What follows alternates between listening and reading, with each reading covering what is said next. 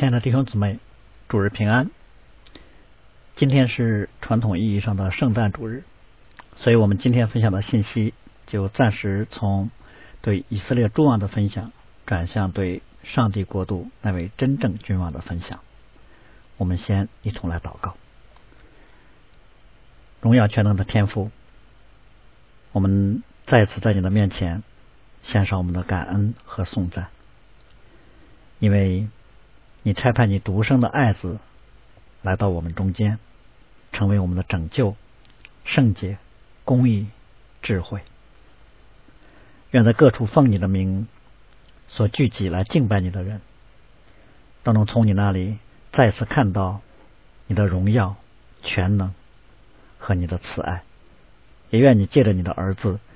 得到你当得的荣耀。听我们这样的祷告，奉我主耶稣基督的名，阿门。好，我们今天分享的经文呢，是在马太福音的第二章一到啊十二节啊。这段经文呢，记载的是我们比较熟悉的一个故事，就是从东方来的几位博士啊，来寻找啊生在。伯利恒的啊，耶稣，这是马太福音呢特有的内容。我想这跟马太福音的主题“耶稣是基督，天国的君王”是有关的。但是我们读这一段看似平淡的经文的时候啊，如果仔细思想，就会感觉到这段经文当中其实充满了对比、张力、不安和在暗流涌动的一种啊属灵征战的意味。这一点呢，从第二章第一节的对主耶稣介绍的时间就可以看出来。其实，与其说这段经文的第一节一开始就介绍了耶稣出生的时间，不如说介绍了主耶稣出生的背景。或者，当我们读到说当希律王的时候，耶稣生在犹太的伯利恒，更是说明了上帝的儿子降生的时候这个世界的状况。这个世界的状况，当然一方面是特别论到了当时的犹太人，希律做他们的王；另一方面，其实论到了普世的人类，罪和死亡做他们的王。所以在这第一节经文当中，希律和耶稣之间就形成了一个很强的对比：一位是以暴力、谎言行使权柄的啊，快要接近死亡的世界的王；一位是充满了有恩典和真理的。刚刚降生在世上的天国的王，所以在啊这段经文当中呢，希律是一个象征，他做犹太地的王，暗示了那位空中掌权者的恶魔在地上的掌权。而主耶稣降生的这个时间啊，不单是冬夜的寒冷可以做象征，希律做王本身更是表明神的儿子进入到了一个罪和死亡掌权的黑暗世界当中，但是他要来给人们带来光明、自由和生命。同时呢，我们可能留意到，这里特别提到了耶稣降生在伯利恒啊，其实隐含对比了耶路撒冷和伯利恒。在这一段经文当中呢，耶路撒冷其实象征的被世人所注目的那个啊中心高位和喧闹，而伯利恒呢，则象征啊不引人注目的一种安静。这个从啊西律本身在当时的影响就可以看出来啊，这里面所讲的。啊，西律呢，就是我们平时所说那位大西律。他之所以被冠为大字呢，啊，是因为他是在啊罗马统治之下的时候，啊西律家族几代人在犹太地区做王的第一任分封王。啊，可以说他是西律家族兴旺延续的建造者。那大西律的特点是什么呢？就是他为了权力可以不顾一切，所以他一方面与罗马搞好关系。另一方面呢，在犹太人当中呢，啊，笼络人心，啊，更更加啊，让人记忆深刻的，据说啊，希律曾经为了啊稳固自己的统治地位，啊，杀了他的妻子和儿子。可见呢，对于任何他觉得有威胁的因素，啊，他都很敏感又多疑，以至于到了六亲不认的地步。所以，希律在当时的上层罗马权贵那里呢。啊，还是很有名的啊！他的文明主要是在于他不择手段啊，为了做王。而伯利恒呢，是位于耶路撒冷南边啊，大概十公里的一个小镇，就有点像今天的燕郊和北京这样的关系啊。这是个小地方，在旧约的时候呢，曾经被人关注过。一方面因为这是大卫的故乡，另一方面呢，啊有先知预言说伯利恒将来要出一位君王。但是在几百年之后的耶路撒冷，啊几百年之后的犹太地，已经没有人那么看重先知的预言了。所以就在当时西律啊名扬内外、名扬天下的时候，在这个小镇寒冷的冬夜里，天国的君王降生了。所以，上帝派来的这位真正犹太人的王来到犹太地上的时候，世上有权有位的人没有一个人知道，啊，犹太的民众也没有人留意。他降生的那天晚上，除了野地的牧羊人被天使告知啊要来寻找之外，连近在咫尺的旅店老板都不知道。所以，这位真正犹太人的王，生在卑微、贫穷和无人注目当中，而这几位。接下来所记载的有几位从东方来的博士呢？啊，我们看到，可能作者是有意的要产生这样一种对比的效果啊。说到西律耶稣啊，立刻就提到有几位从东方来的博士啊。这里面的东方呢，很有可能就是指啊过去波斯或巴比伦他们那个地方。嗯，而博士呢，也不是我们今天所说的那个博士的意思，在当时呢，应该是指。啊，占星家或者是术士啊，当然称他们术士，并不表示说就一定是教鬼或者行邪术的。在当时呢，如果称为术士呢，可以等同我们今天所说的学者。嗯，这个群体呢，在哲学、医学、天文学或者其他自然科学方面呢，都有很多的建树。为什么我们说作者有意的是要啊有一个对比，甚至说这是一个讽刺呢？因为犹太人的王降生了。当时做犹太地的王希律不知道这事儿，犹太人自己也不知道，直到有几位博士从东方来到耶路撒冷的时候，他们才知道。而之所以从东方来耶路撒冷的这几位博士呢，来寻找以色列的王啊，比较大的可能是因为过去以色列被掳巴比伦的时候啊，在贝鲁之地的外邦人因着贝鲁的这些以色列人听到了有关弥赛亚的信息，所以呢，外邦的那些智慧人啊就。真的留意记录，等到时间到了，他们就真的来寻求了。所以这几位从东方来的博士呢，他们不是啊根据他们啊本地的那些啊外邦的传说来寻找的，他们所依据的依然啊是旧约啊圣经里面透过先知对于弥赛亚的预言。所以我们看到这是神在人类历史当中所做的非常神奇的作为啊，连以色列当时的贝鲁啊都有上帝不可测度的智慧和恩典。神早就知道以色列人自己不会寻求，所以神早就预备了让外邦人来寻求他。这几位博士来到耶路撒冷之后呢，所说的啊第一句话，或者他们所说的最重要的那句话，就是“那生下来做犹太人之王的在哪里？”啊，这句话呢，应该啊引起我们的深思，因为这句话里面带着一种啊深啊深入的。内在的张力，应该说，一般来找犹太人的王啊，通常我们啊直接的啊想法就是，那是一位应该有背景、有能力、有影响力的成年人。可是这里面所说的，首先是他们找的是那生下来做犹太人之王的，那显然他们是在寻找一位婴孩啊。这里面有一个问题要简单的解释，也就是。对于这几位博士是什么时候来的呢？啊，可能有不同的说法。有的说是主耶稣在两岁的时候他们才来的啊，但更有可能的是，应该是在主耶稣啊四十天啊满了洁净礼的时候他们来的。那当这几位博士啊来寻找那生下来做犹太人之王的时候呢，啊，很清楚的表明，他们不是在找一个成年人。啊，也就是他们肯定不是在找希律，他们是在找一位婴孩。这就表示啊，他们对于啊过去从他们啊祖先所流传下来关于犹太人之王的这啊认识呢啊很深入啊，他们并不是说啊根据一点点啊他们并不清楚的啊一些传说啊，就跑到耶路撒冷来啊，直接奔希律的府上去找希律了。不，他们来敬拜一位婴孩。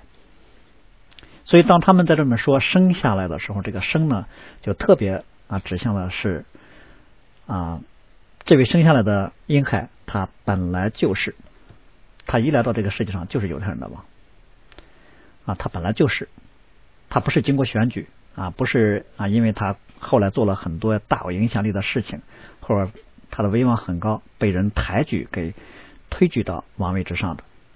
啊他的王位也跟他的家庭背景啊、影响力啊等等，跟这个世界无关。所以这里面说他生下来做犹太人之王，就表示他做犹太人的王跟这个世界是没有关系的。所以这几位博士呢，在问耶路撒冷的居民们的时候呢，啊，话说的非常的准确。他没有说那将来要成为犹太人之王的在哪里，而是问现在就是现在刚刚出生的那一位犹太人之王在哪里。所以我们知道。这个说法啊，对于当时的犹太人来说，一听他们就知道他们在找谁，因为他们绝对不是在找这个世界上的王啊。即使说这个世界上啊，皇家的长子啊，在还没有出生就被指定为王位的继承人，啊，出生之后哪怕马上就被抱着坐在王位之上了，也需要有一位摄政王。但是耶稣不是，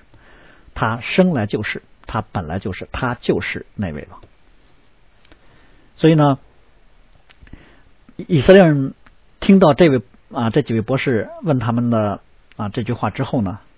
给整个耶路撒冷带来了极大的震动。他们一听就知道，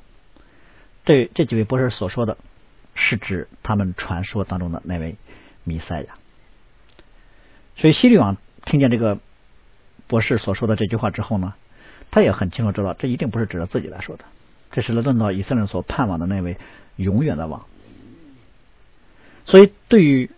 博士所讲的这几句话，既是一个询问，也是一个提醒，甚至我们可以说，更是一个责问。因为从某个角度来说，神乃是借着这几位博士，将他儿子降生的消息昭告了天下。当然，我们知道在此之前呢，神已经借着天使告诉了玛利亚，也告诉了约瑟，啊，也借着圣灵的感动，告诉了伊丽莎白和施洗约翰。啊，在耶稣降生的那天晚上。借着天使告诉了野地里的牧羊人，啊，也也借着圣灵的感动，让西面和亚拿认出了在圣殿里行洁净里的婴孩就是基督。但是这些都是在一个很小的范围内，向着特定蒙恩的人来做了特殊的宣告。但是这几位博士的造访，这几位博士过来之后来打听那位生下来做犹太人之王的在哪里，却将这一件震动天地的伟大的历史事件，真正的在。众人面前给公开宣告了，所以听到这句话之后，整个耶路撒冷都大受震动。犹太民众啊，祭司和文士，希律。但是在这三方被震动的人当中呢，最关心这生下来做犹太人之王的在哪里的是谁呢？是希律。希律的关心表现在哪儿呢？首先就表现在他内心的不安。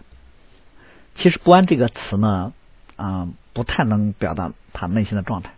这个词呢，在原文的意思就是摇晃、搅动，啊，内心当中的一种扰乱。就是啊，福音书里面门徒们看见主耶稣在海面上行走的时候，就惊慌，那个惊慌那个词，啊，也是主耶稣医治那个瘫了三十八年的瘫子的时候，那个瘫子所说的那个比萨池的水在晃动的时候，那个晃动那个词。所以希律的内心啊，不是一个啊我们所以为的，就隐隐约有一些不安那种感觉。他的内心是因为听到博士的话，已经被搅动，乱成了一团乱麻。他说他心里各种的焦灼不安，各种的思虑担忧。希律的不安其实是可以理解的，就像我们之前说的，他是对一个权力非常热衷的人，对权力的追求到了一种病态的程度。他为了稳定王权，可以大开杀戮。啊，不惜任何人的性命，所以我们说把希律的凶残和希律的暴力呢，啊，就把它看成是当时敌基督的一个象征，是撒旦在今世当中君王的那个代表。因此呢，撒旦就使用希律，成为呢试图去杀害耶稣的那个图谋者。我们把这个看成是希律内心不安的第一个深层因素。那就是属灵上对于弥赛亚的一种天然敌意。第二个让希律不安的啊因素是表层的，这个表层呢就是啊他以东的人身份呢对于犹太地的统治啊使得他内心当中始终有一种焦虑和恐惧，他始终对于能否坐稳分封王的位置啊紧张不安，他唯恐发生点什么事情啊他的王位就没了，所以他一听说米赛亚降生了。可能他并不心里真的相信，他并不真的信说将来会从上帝那派一位救主来来拯救以色列人，但是他紧绷的那个敏感的神经呢，使得他不能放过任何一丝可能的威胁，所以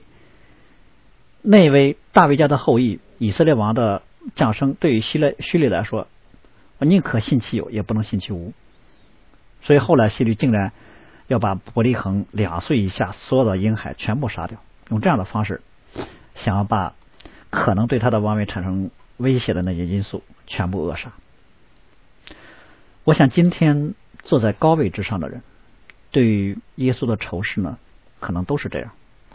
首先是有属灵黑暗势力的影响，然后从人性的角度来看，就是耶稣如果要做王，就对地上的权势形成了挑战。因为耶稣要求人只忠诚于上帝，要求一个人将财物、恩赐、能力、荣耀、身心灵都要归给神，这样呢，就会把人就从一切属世的、属灵的那些权势的辖制之下给释放了出来。所以世上的君王对基督的仇视，正是来源于此，因为他们想要人们成为他们的奴役，但耶稣却要让人们得以自由。当一个人脱离了罪和死亡恐的恐惧的时候，啊，他就不再惧怕从人来的恐吓，嗯，他也不容易被人所辖制。所以呢，其实对于基督的仇视呢，来自于人性深深处的那种因私欲而有的恐惧。所以，希律的不安只是他里面恐惧的一点表现而已。恐惧是他的更内在深层的东西。他惧怕，嗯，他怕。他怕那位生来做犹太人之王的婴孩啊，把他治下臣民的心都夺去了。其实这是撒旦内心当中的恐惧。所以希律在经过了恐慌之后呢，他以多年坐在高位之上的那些治理才能啊，让他马上就冷静下来，他要开始处理这件事。所以呢，他首先是有召集祭司长跟文士来询问说。米赛如果降生，降生在何处？然后呢，他就把那几位从东方来的博士啊叫过来，要询问他们。所以，我们从啊西律要细问这个啊这个事情这个词，就可以看出啊西律对这件事情还是非常非常的重视的。甚至从某个意义上来说，西律在属灵上比那些犹太人要敏感的多。他非常重视这件事儿。所以，希律作为一个成熟的政客，他在处理这件事的时候呢，啊，并没有用特别啊极其简单的啊粗暴的方式，就是他没有立刻就下令把这几位博士抓起来啊，让他们闭嘴啊，不要让他们再说任何关于什么生下来做犹太人之王的话啊。希律很清楚，这个消息已经扩散出去了，要彻底解决这个令人不安消息的方法呢，啊，不是把这几位博士杀了。而是要把那生来做王的那位婴孩给找出来，所以呢，他用的方法就是欲擒故纵，啊，他自以为聪明的想利用那几位博士去确定啊小孩子生在什么地方，所以我们就从西律对这几位博士的啊那种伪装就可以看出，他的内心里面在经过了不安之后，立刻就被谎言。啊，和杀意所充满了，这就是使徒所说的：“你们出于你们的父魔鬼，你们父的私欲，你们偏要行。他从起初是杀人的，不守真理，因为他心里没有真理。他说谎是出于他自己，因为他本来就是说谎的，也是说谎之人的父。所以我们看到，从某个角度来说，希律这个时候的内心已经被撒旦给充满了。可以对比主耶稣在啊约翰福音当中啊，在啊论到他在上十字架之前，他特别说，那世界的王将到，但是他在我里面毫无所有。反而呢，耶稣在地上的时候，他里面充充满满的有恩典，有真理。我想这就是世界上的王啊和天国的君王啊之间的对比。同时呢，也告诉我们，基督虽然是和平之主，但是他却降生在一个充满了征战的环境里面。当他还是婴孩的时候，他就面对了生与死的挑战。然后我们来看耶路撒冷城里面的人是什么样的反应。如果说西律的不安我们可以理解的话，那么这段经文里面特别提到耶路撒冷合成的人也都不安，那我们就可能就有一些奇怪。耶路撒冷都是犹太人。作为上帝的子民，在听到说他们盼望已久的弥赛已经降生的时候，他们的感受竟然不是高兴，不是激动，反而是不安。我想他们的不安可能来自两个方面：第一，来自于他们对弥赛亚的认识。以色列在被掳之后啊，几百年的时间里面，曾经有多次啊，为了他们的民族独立啊，为了他们的国家独立而抗争的啊历史。在这个过程里面啊，可能有不少人自称他们就是那那要来的弥赛亚，所以以色列人对弥赛的解读就变成了要救以色列人脱离外邦的奴役，要建重新建立起一个像大卫王朝那样的独立国家，也就是他们把从上帝来的那位救主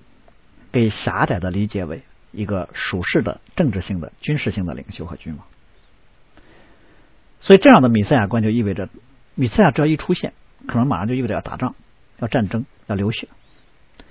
流血和牺牲总是会令人不安的。第二个，他们的不安可能与西律本身的残暴有关系。就像我们前面所说的，西律为了自己地位的巩固啊，不惜杀很多人，谁都杀。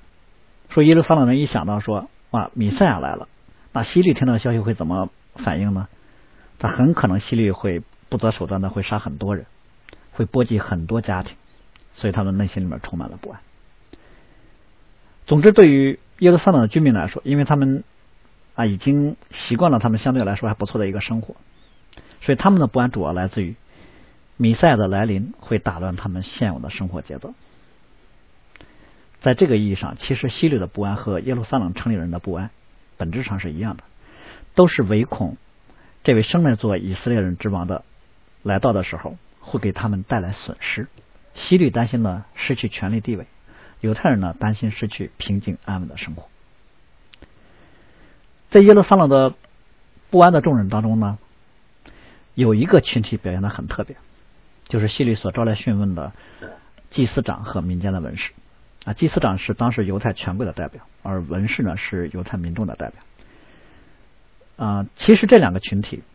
啊彼此是对立的，他们。他们不太合作，但唯独在一件事上他们合作，就是在敌对基督这件事上啊，他们罕见的啊走在一起了。但是这这两种人呢，因为一个是代表啊犹太官方的，一个是代表犹太民众的，所以他们他们本身就代表了所有啊整整体犹太人的属灵状况。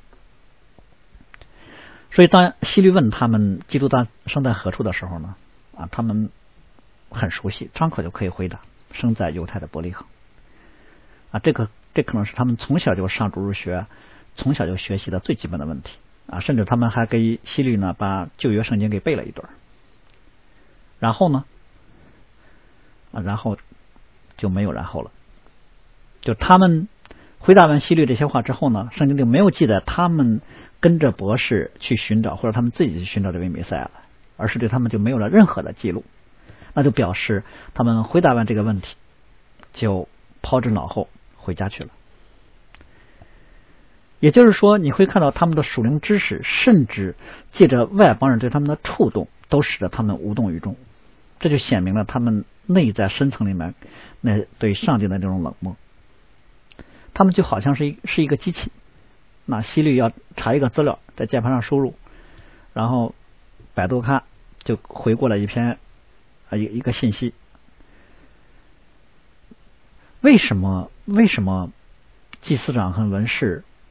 他们听到这个消息都被询问了，他们也不去寻找这位已经出生了、已经出生了的犹太人的王呢？或者说，他们是怎么解读从东方而来的博士和西律的召见的呢？那只能说，在他们看来，这是发生在他们生活当中的一件极为平常和普通的事件，就好像他们啊拜访了一下他们的上级那么简单的一件事。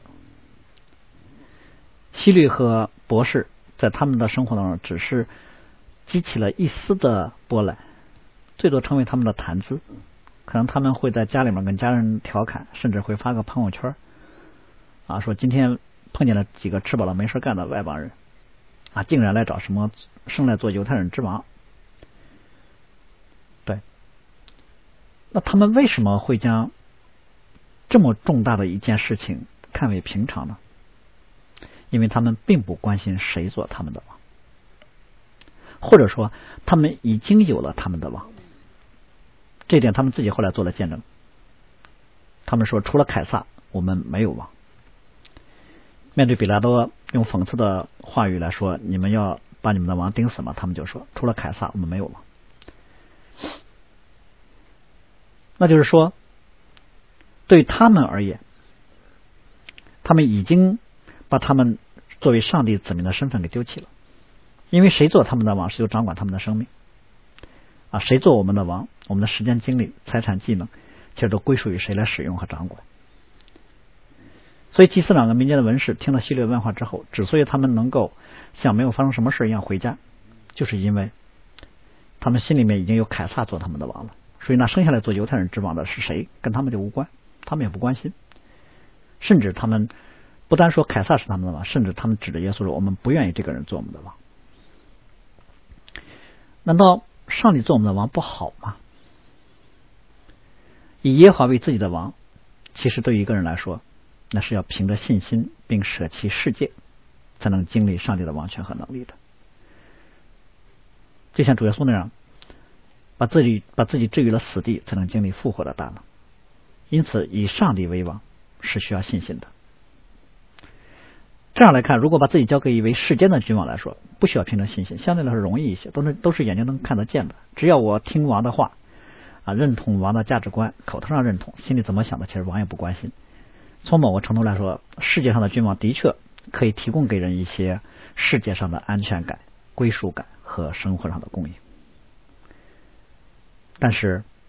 世界上的王提供不了永生，也给不了永恒的价值和满足。所以，以耶华为王的，乃是要仰望那天上的城和那将来属天的家乡。因此呢，当这几位博士抵达耶路撒冷的时候，他们对于耶路撒冷的啊回应呢，可能让他们大吃一惊。因为在去耶路撒冷之前，他们心里的期望可能是到了耶路撒冷上街上随便找个人一问就能知道那生下来做犹太人之王的在哪里。他们可能以为那生来做犹太人之王的这个人降生是一件轰动犹太全地的大事是犹太人长久所盼望的。但是。他们没有想到的是，他们来到耶路撒冷的时候，可能问了很多人，每一个人都不知道耶耶稣降生在何处。这个可能令这几位博士呢非常的吃惊，甚至会让他们不安。他们显然没有想到，啊，犹太人竟然不关心这事儿。所以这几位博士呢，可能可能在想到底出了什么问题。就在他们的惊奇甚至他们的不安当中的时候呢。希律召见了他们。当希律召见他们的时候，甚至我们可以猜想，博士们的心里面可能充满了惧怕，因为犹太已经有一位王了，就是希律王，而他们呢，竟然要来找另一位生来做犹太人的王，这会不会触怒希律呢？所以，对这几位博士来说，圣经里面没有提说，哎，他们付出了什么代价，好像他们就跟旅游似的啊，从远方一路就来了。要知道，古时候。长途跋涉是一件非常艰难的事情，但是相对于他们面对西律的时候，他们的长途艰难就不算了什么，因为他们面对西律西律的时候，他们其实已经面对了生与死的考验了。按照我们之前所说的，啊，西律对于权力具有一种啊非常病态的那种啊多疑，谁都可以杀。如果他怀疑到对他的王位有威胁的话，更何况这几位博士竟然要来找拿生来做犹太人的王，所以怎么看啊？希律召见他们都是凶多吉少。是，但是圣经里没有记载这几位博士是如何面对希律、如何应答的，但我们却知道他们已经面对了生与死的危机。但是神的工作非常的奇妙，神就借着希律的诡诈和对于那位生来做犹太人王的那位婴孩的杀意，希律呢？没有直接选择要把这几位博士抓起来或者给杀了，反而呢，希律是想利用这几位博士去找到那位小孩子，甚至呢，希律还帮这几位博士先做了一些查经的准备工作啊，借着对当时那些顶尖的宗教专业人士的咨询啊，把最正统、最准确的啊关于弥赛的降生地的答案就告诉了这几位博士，让他们去伯利恒去找这几位博士。来到伯利恒的时候，再次看见了啊神曾经让他们看见的那天上的星，所以在那个星的引导下，他们就找到了这位小孩子。他们看见玛利亚怀中的那位婴孩的时候，就认出来，这就是生下来做犹太人之王的。所以他们就伏伏拜那个小孩子，把黄金、乳香、没药拿礼物献给他们。啊，这三项这三样礼物呢？啊，是表明他们把这位小孩子当成君王来敬拜。我想这一幕可能让约瑟和玛利亚格外的惊奇。从东方的异国他乡来的几位智者，竟然向着玛利亚怀中所抱的这位婴孩来敬拜。显然，他们把这位婴孩当成是君王，当成是上帝，当成是救主了。所以，这是一位。生在贫穷的家庭，看起来和普通的婴孩没有什么两样的啊，甚至对于博士们来讲，他们有足够充分的理由来质疑：这是那位生下来做犹太人之王的吗？没有富丽堂皇的住处，没有锦衣玉食，没有成对的护卫啊，也没有成群的仆婢。这个这个应该没有任何世界之世界上那些君王的样式，但是博士们非常清楚的确认，这一位就是因为有天上的那那颗星的指引，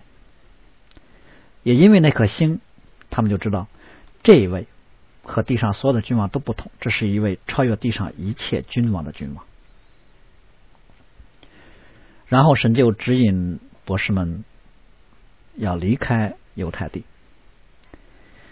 我们从这个博士啊这几位博士的经历就可以看到，其实他们的一路都有上帝的带领和看顾。他们在路上经历了可能很多的艰难啊，面对西律的时候经历了危险啊。见了主耶稣之后呢，其实危险没有解除啊。西律后面的杀意可能马会马上就会派人啊临到他们了。但是神自己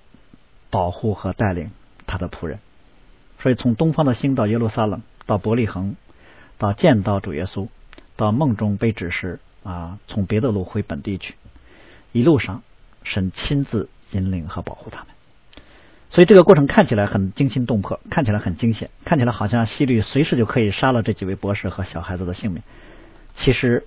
希律内心的每一个心思意念，他的脚步，神不但知道，而且神都掌控。神若不允许。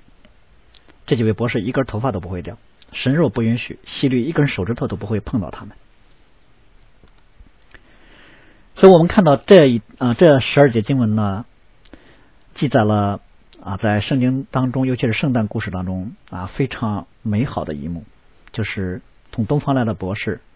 他们寻求就寻见，他们奉向奉上黄金、乳香、没药来敬拜啊主耶稣，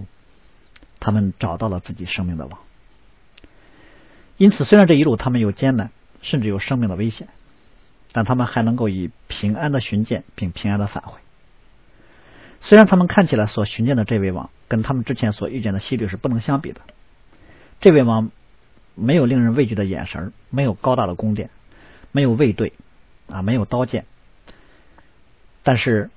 他们起啊起初所遇见的那位拥有一切资源的希律呢，没有带给他们任何的欢喜和平安。我想反而应该带给他们有很大的压力和恐慌。纵然这样，他们见到希律的时候也没有拿出任何礼物来讨好希律，反而他们在见到神以星指引他们来寻见的这位生来做犹太人之王的婴孩的时候，他们就将黄金、乳香、没药，把最珍贵的宝物啊，把最珍贵的礼物拿出来，全然奉献。所以他们所拜的这位婴孩看似柔弱，毫无能力，但这位婴孩却是生命之主。也因此呢，在他们里面就有这个世界上不曾有过的平安和喜乐充满在里面。我们今天要思想的就是这位生下来做犹太人之王的婴孩，当他以柔弱、纯净、无瑕之爱来应对这个黑暗冰冷的世界的时候，跟随这位王意味着什么？跟随耶稣，其实就意味着我们将不属于这个世界，而属于另外一个国度了。就意味着我们已经不能再把自己的安全放在这个世界的权势和保护之下了。我们的一切都应当由这位生而为王的婴孩来负责，我们只管敬拜跟从他就行了。当然，也同时意味着跟随这位生来做犹太人之王的婴孩，就意味着我们会被这个世界的王所恨恶。但无论处在何种境况之下。基督所赐的平安胜过这个世界。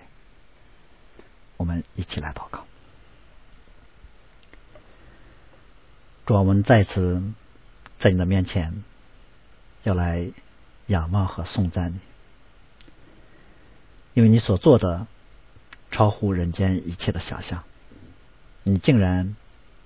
成为一位啊柔弱的婴孩来到这个世界。但是主，我们也感谢你的是，在你的里面有着世界所不能胜过的平安。虽然你来的时候没有带着刀剑，没有带着威严，却是在温柔的爱当中来做我们的救主。但这并不表示你是软弱的，反而在你的里面才是真正的刚强。因为你凡事遵行了天赋上帝的旨意，也愿我们能够以对上帝旨意的遵从，作为我们今天在世界上的刚强，不是以血气来征战，乃是以在你里面那属灵的能力来征战。祝我们也唯愿在这啊圣诞普天啊欢庆的时候，所有的人凡。听见这圣经当中关于你是我们生命的王的宣告的时候，他们都乐意以你为他们生命的王，也因此他们就能够经历这属天的平安和我们每一个人里面啊圣灵同在所有的喜乐。愿主你在你的教会当中做王掌权。听我们这样的祷告，奉我主耶稣基督的名，阿门。